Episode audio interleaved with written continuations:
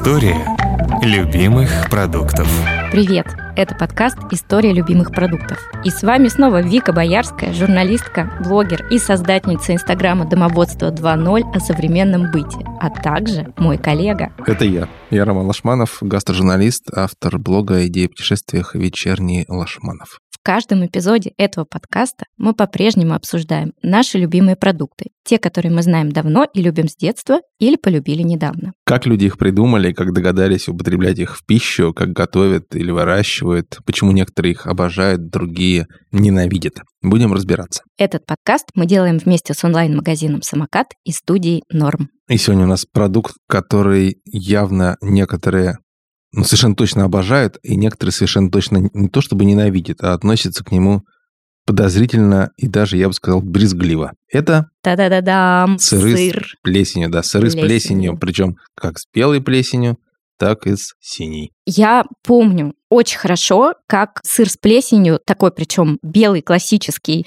сыр с плесенью, наверное, это был какой-то бри, начал появляться в моей семье на праздничном столе. Это совершенно точно было уже в 90-е годы. И считалось, что это продукт такой, типа, женский, порадовать девочек. У нас так вот в семье говорили, такой доброжелательный сексизм. Это для мамы и бабушки покупалось. И я помню, что я про себя думала, что-то тут не сходится. Я же вроде как тоже девочка. Меня же поздравляют там с 8 марта. И вроде как мне положено тоже возлюбить этот прекрасный продукт прямо сейчас. Короче, первый раз, когда я попробовала, мне вообще не зашло. Мне не понравилось. Я не могла понять ни текстуру, ни запах. Потом, когда я уже выросла, и когда я стала читать всякое интересное про еду, уже когда я писала про еду и работала, вот этот термин «выученный вкус», то, что называется acquired taste, когда человек обучает свои вкусовые рецепторы и обонятельные в том числе, и научается любить какие-то продукты, у меня очень четко ассоциировался долгое время именно с э, сыром с плесенью, потому что я выросла и научилась его любить. И сейчас я могу сказать точно, что я очень люблю сыр с плесенью. Я покупаю его домой, я его готовлю. Самое интересное, моим детям он тоже нравится. Видимо, это что-то такое поколенческое, какая-то там генетическая память, что-то еще. Они с детства едят. Ну, взрослым иногда, чтобы полюбить незнакомый продукт, достаточно плеснуть колдовства в хрустальный мрак бокала. Но я, кстати, не ассоциирую только с алкоголем, хотя, безусловно, к вину можно не заморачиваться, да, если у тебя хороший сыр с плесенью есть. Я вот даже не помню, когда я впервые попробовал с белой плесенью сыр и с э, голубой.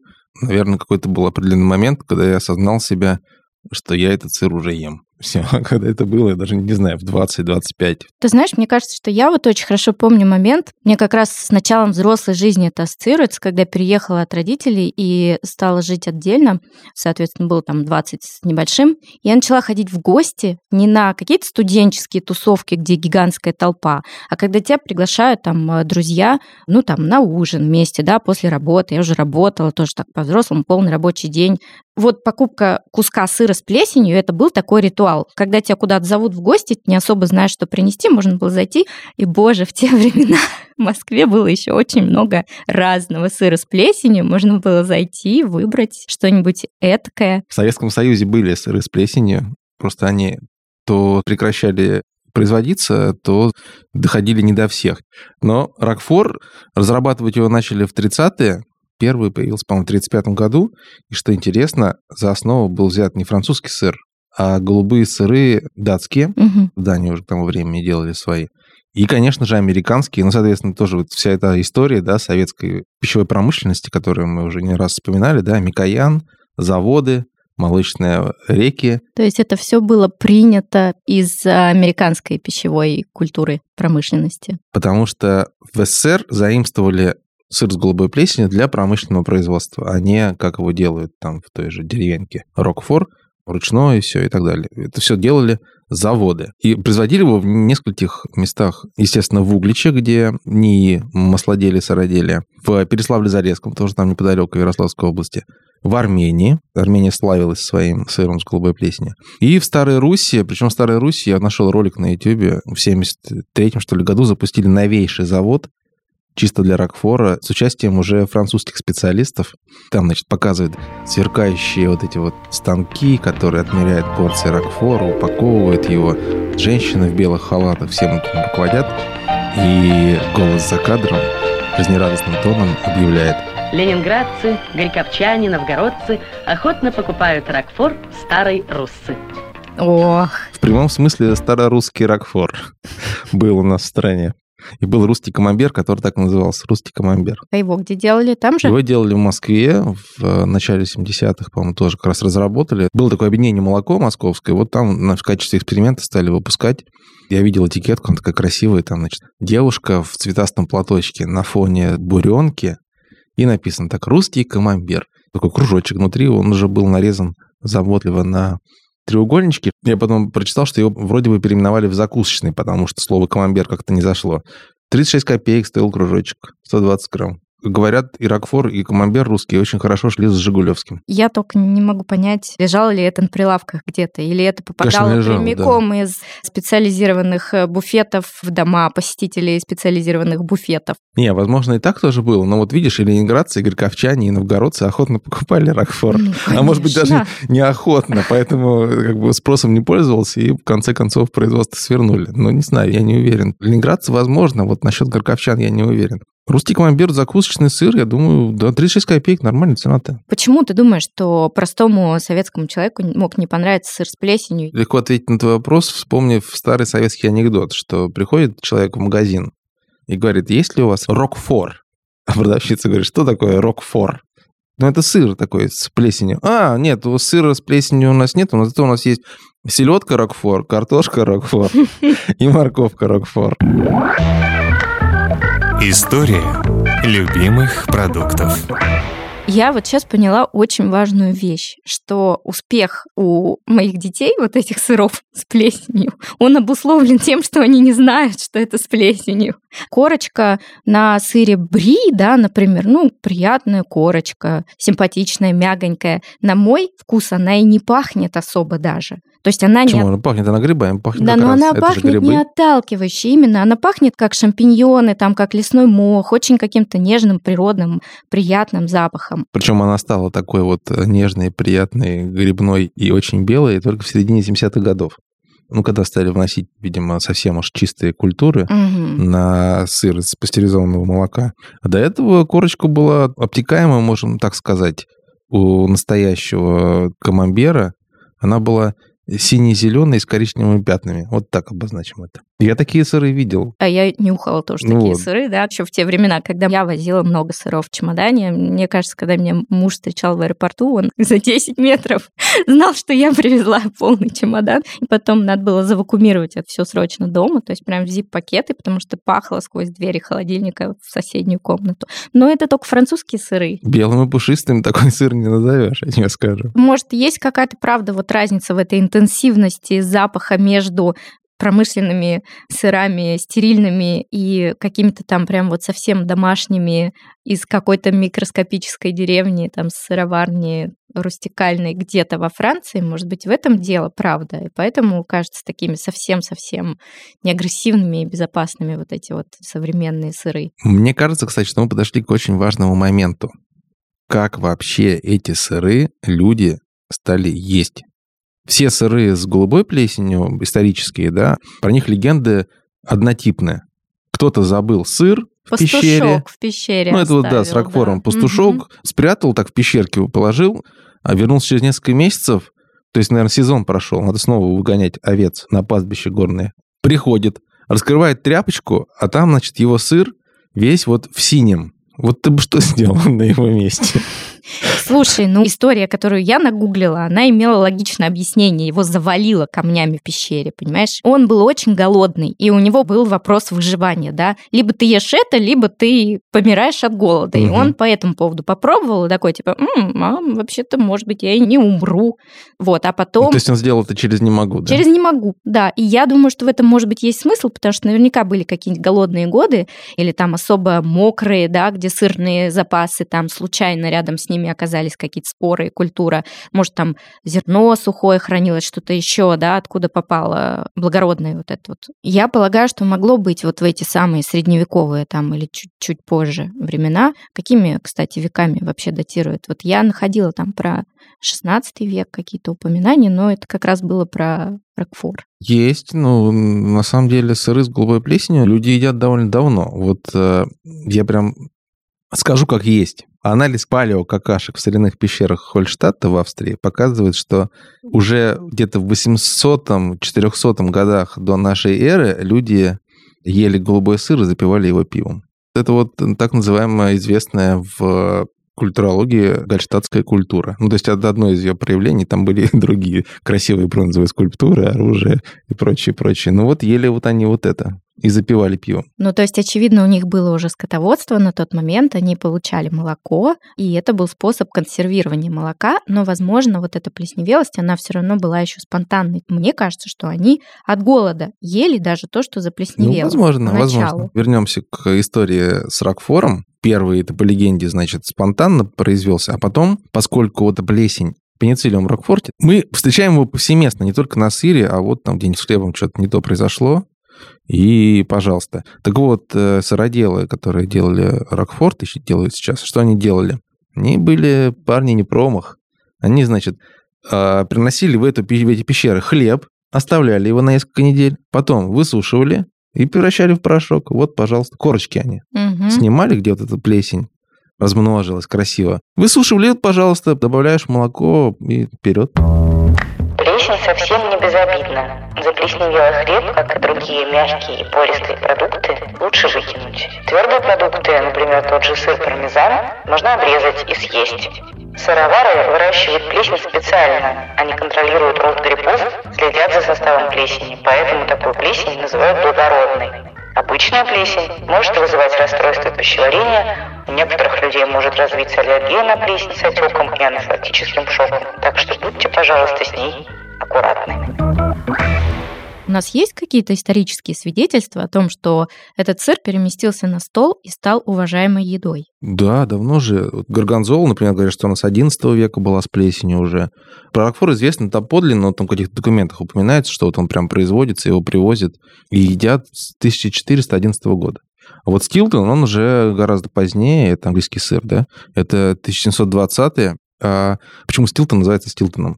Рокфор – это деревня Рокфор. Мгм. Горгонзола – это город недалеко от Милана. Стилтон – это тоже деревня в Англии.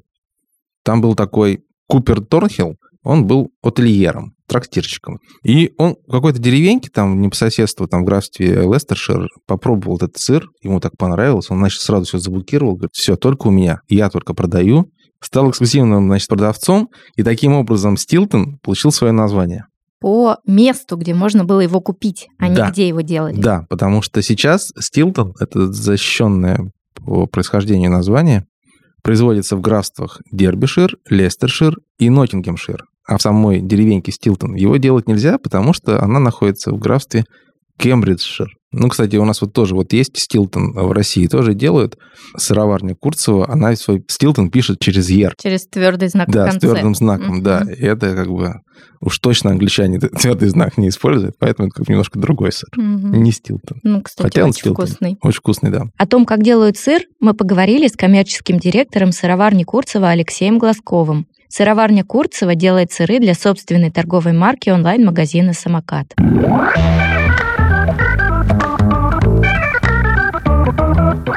Самое главное в сыроварении крафтовых натуральных сыров – это сырье. Для того, чтобы получить хорошее сырье, именно сыропригодное молоко, необходимо иметь в виду несколько факторов. Это хороший корм и, соответственно, животные. Немаловажный фактор также гигиена.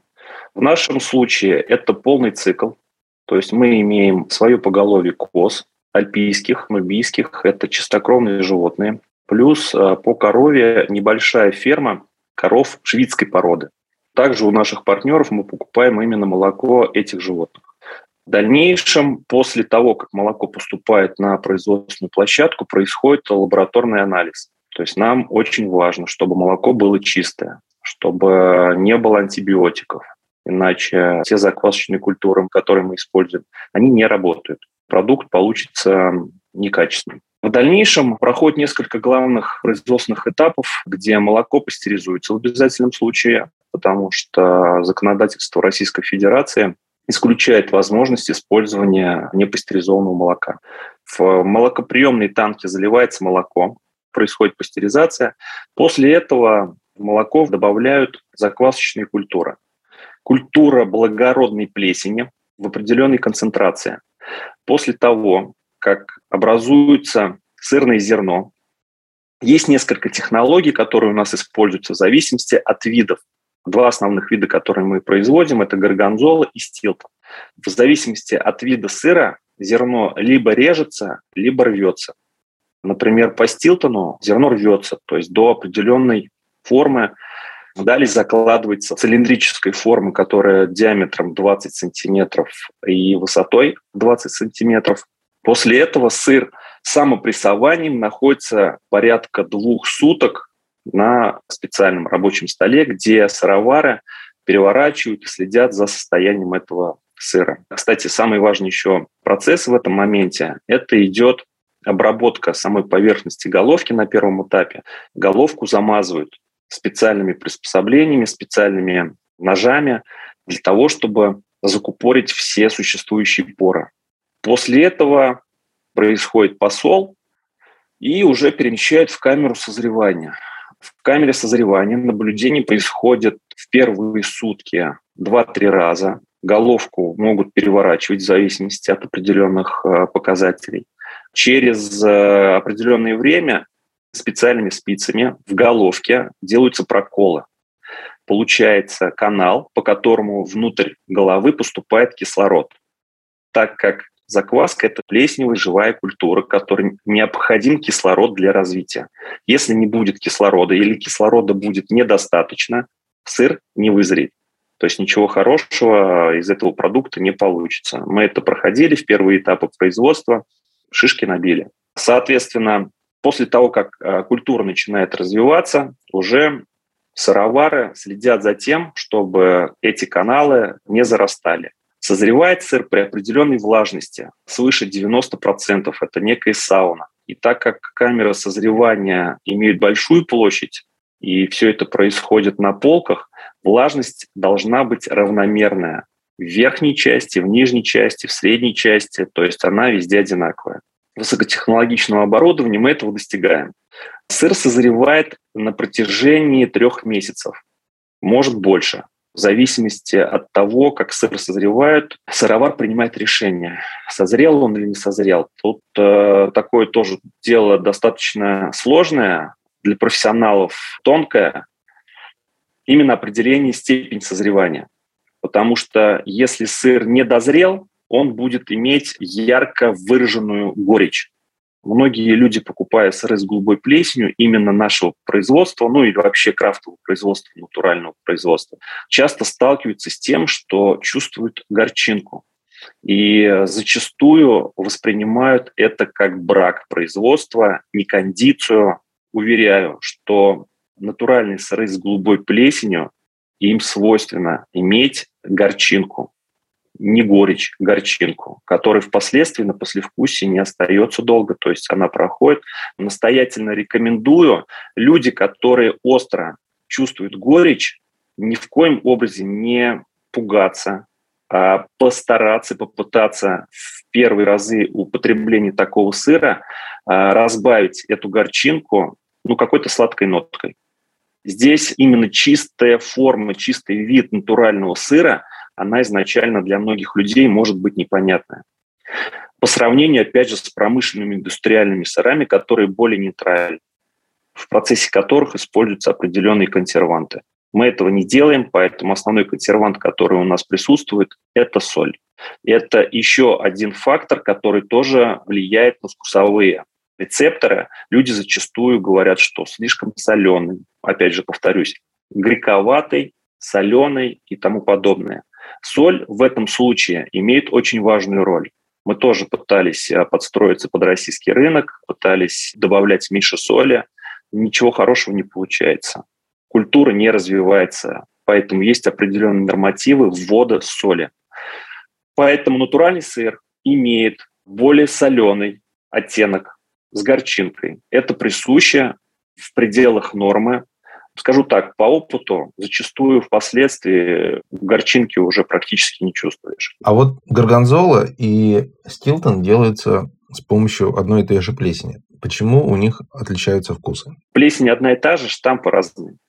У стилтона головка имеет форму цилиндра размером высота 20, опять же повторюсь, в диаметре 20.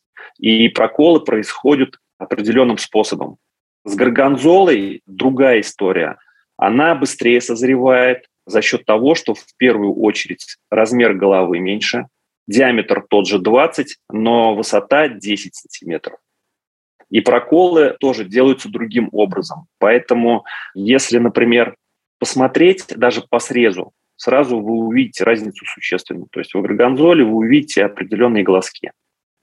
В Стилтоне это будет, ну, такой, скажем, более мраморный рисунок с прожилками.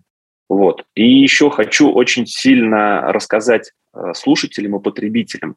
В Стилтоне бывает, что прокол, который зарастает неравномерно внутри головки, образуется уплотнение розового цвета. Зачастую э, люди, когда встречаются с этим уплотнением, у них возникает страх, что это червь, что это какой-то организм. Заверяю, на все сто процентов. Никаких организмов внутри данных продуктов быть не может. По истории вообще производства сыров с голубой плесенью, уверяю вас, что это самые безопасные сыры в мире. Во-первых, срок созревания у них не менее трех месяцев. Вся патогенка за это время, ну, она просто не выживет. Причем плесень используется ракфорте пенициллиниум. Здесь само за себя как бы говорит. Поэтому люди, которые сталкиваются с этим, неприятно. Но это именно, так скажем, определенная вещь именно натуральных сыров, что это естественный процесс, причем проследить за этим невозможно. Это не часто появляется, но все-таки, если попадется, просьба не бояться, не пугаться, то есть это нормально. Это уплотнение плесени. История любимых продуктов. Чем отличается бри от камамбер? Ну, сейчас мы, конечно, приходим в магазин и видим одинаковые коробочки. На одном написано бри, на другом камамбер. Вкус у них примерно одинаков будет. А на деле же камамбер маленький, а бри большой. И, соответственно, большой он зреет дольше, у него вкус более нежный и менее пикантный, чем у нормального человеческого камамбера. Угу. Ну и, наверное, продавать его, соответственно, сложнее, раз ну, он большой. нет, но быстрее, ну да, да, да, его надо резать на сектора угу. и так далее, обертывать каждый в бумажку.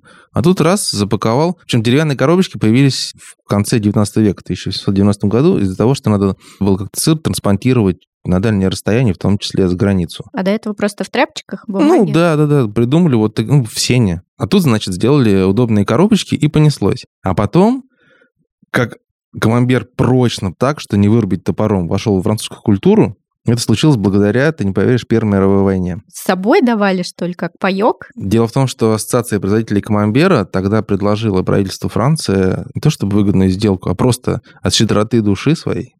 Они предложили, вот все, что разные сыроделы в камамбере делают за день, каждую неделю они поставляют в армию. И в паёк французских солдат входил кружок камамбера и стакан вина. Потом уже выросла эта доза от стакана вина до целой бутылки. Поэтому, соответственно, камамбер, бутылка вина и вперед в атаку или там Защищать Отечество. Соответственно, вот э, люди, выжившие, возвращались домой, и все, они уже без камамбера жить не могут. И причем каждый день ты получаешь сыр и вино. Вот, пожалуйста. Ну так станешь патриотом. Подсадили конечно. все мужское население практически Франции, а те, значит, женское, и потом и детское. Таким образом, камамбер стал все французским продуктом. А первоначально это был один из сыров, который делает Нормандия. И, как я уже говорил, в те времена корочка у камамбера была далеко не белоснежной. И, кстати, не так уж задолго до Первой мировой войны, в 1906 году, был такой американский миколог Чарльз Том. Он как раз выделил, понял, что это за грибы-то. То, что он выделил из камамбера, он назвал, соответственно, пенициллум камамберти, угу. а то, что из ракфора, пенициллум ракфорти. Соответственно, это один и тот же пенициллум и там, и там. Есть сыр, я думаю, что он не один, но просто один такой самый известный немецкий сыр, промышленный, изобретенный в начале 80-х годов, он называется комбазола. Там Такой есть знаю. и пробовала. одна плесень, и другая плесень. То есть он, у него корочка как у камамбера, а внутри он как горгонзола. Мгм. Давай-ка вот сейчас узнаем у того же сыродела, как сейчас делают камамбер и бри, и почему корочка получается такой белоснежной. И как вот интересно вносится плесень в сырный сгусток.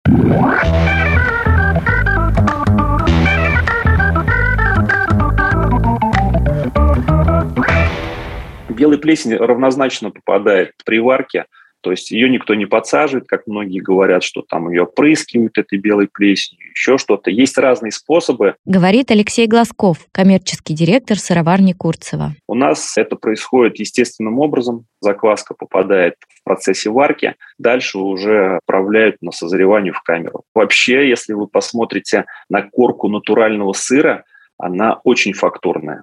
На головке сыра с голубой плесенью вы можете увидеть равнозначно такую же белую плесень. Мицелия белой плесени, она допустима. И опять же, не надо этого бояться. Для сыров с белой плесенью другая технология производства, понятно, их не прокалывают, они имеют более плотную консистенцию, поэтому культура развивается на поверхности.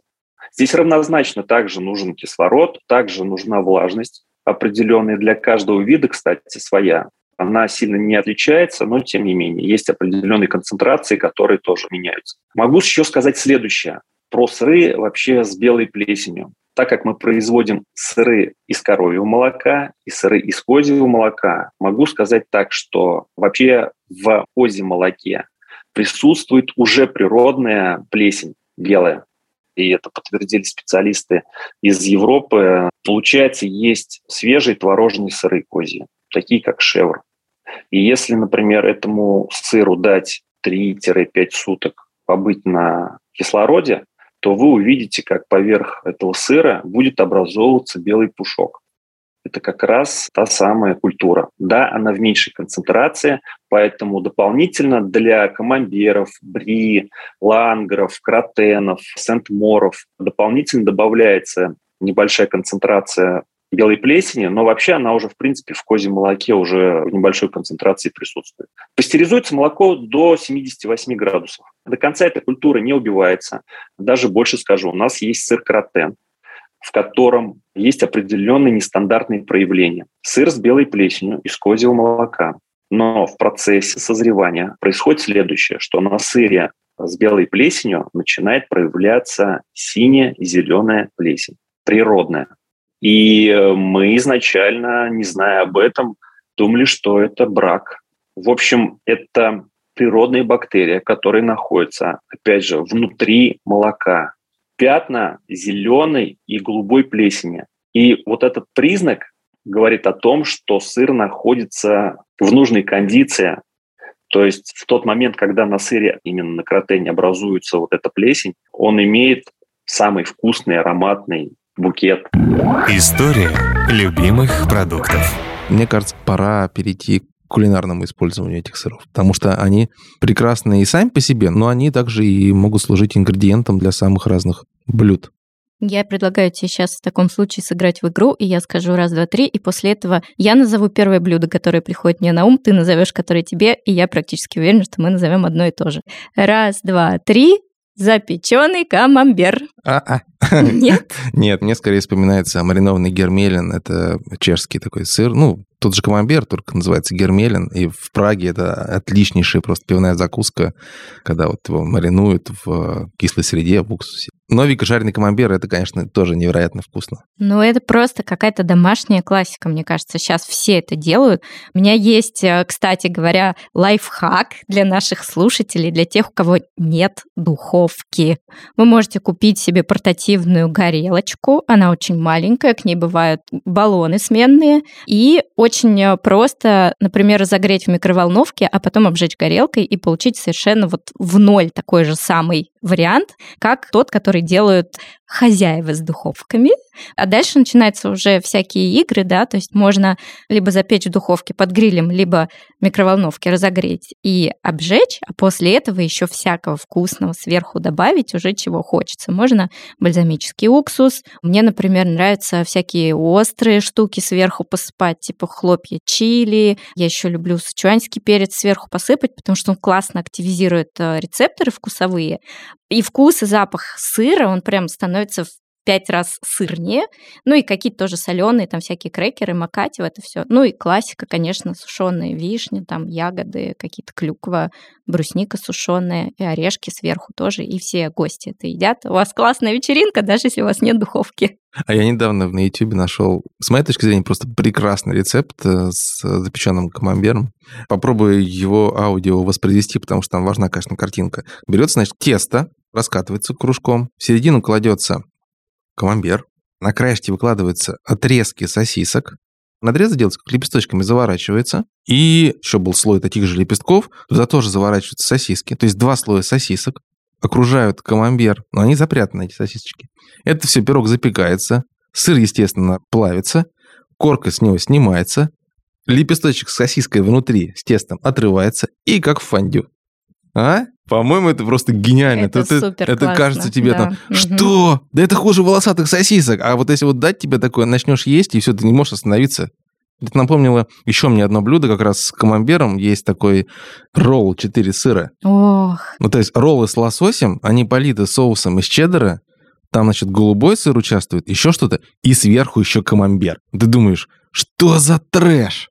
Ну, кладешь в рот, да, что за трэш? Потом второй. И так пока не все не съешь. ну то есть там рис, рыба. Да, да, Сыр. да. И четыре сыра, в том числе, конечно же, камамбер. Рыба для меня сто процентов очень классно сочетается с э, плесневелыми сырами. Она хорошая база. И я, например, пеку рыбный пирог. И как раз вот э, с белой плесенью с сыром очень люблю. Но классное сочетание, которое меня поразило в свое время, когда я работала в кафе Бутербро, мы делали тосты с нутеллой и с бри. Там мог быть камамбер, мог быть бри, но вот этот сыр с белой плесенью потрясающе сочетается со вкусом орехов, шоколада. Вот это вот нежность нутеллы, нежный сыр и хрустящий такой довольно сухой тост дает очень классный результат. И возвращаясь далеко назад в наш первый эпизод про хлеб, что это отличный способ утилизировать подсохший хлеб. То есть можно даже, собственно, не делать тосты, можно просто как-то накрошить эти сухарики, да, запекать, например, бри или камамберки, дать сверху ложку нутеллы и макать вот в это все хлебные корочки. Если вы сейчас не захлебнулись собственной слюной, то что вы вообще за люди? Можно же сделать также бутерброд 4 сыра. Ну, с той же горгонзолой, например, или с тем же стилтоном. И другими тремя сырами. Ну, вообще, в горячих блюдах, вот я обожаю сыр с голубой плесенью, потому что они все классно плавятся. Их можно что угодно положить. Я кладу, например, на просто сваренные макароны детям. Они очень хорошо едят. Я сама больше всего люблю в овсянке. Это единственный путь, как я О. вообще ем овсяную кашу. Я обожаю овсяную кашу с горгонзолой или с любым другим голубым сыром. Такой вариант, просто радикально преображающий овсянку.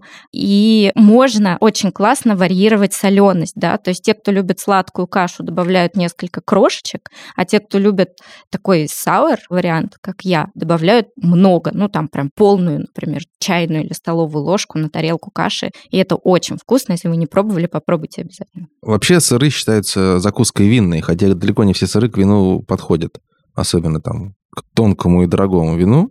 Но вот к пиву и с белой плесенью сыры, как мы знаем на примере Гермлина, да и чистого тоже, да, и сыры с голубой плесенью, как мы знаем на примере Рокфора и Жигулевского, они идеально сочетаются. Согласна, если выбирать матч из напитков, то пиво классно подходит, правда. Вот на такой жизнерадостной ноте Мы с вами прощаемся. Это был подкаст «История любимых продуктов». Меня по-прежнему зовут Вика Боярская. А меня по-прежнему Роман Лашманов. Мы делаем этот подкаст вместе с онлайн-магазином «Самокат» и студией «Норм». Подписывайтесь на нас там, где вы слушаете подкасты. В Apple подкастах, Google подкастах, CastBox, Яндекс.Музыке и на других платформах. Пожалуйста, рассказывайте, как вам понравилось, пишите комментарии и ставьте оценки. Пока-пока. До следующей недели. Пока! История любимых продуктов.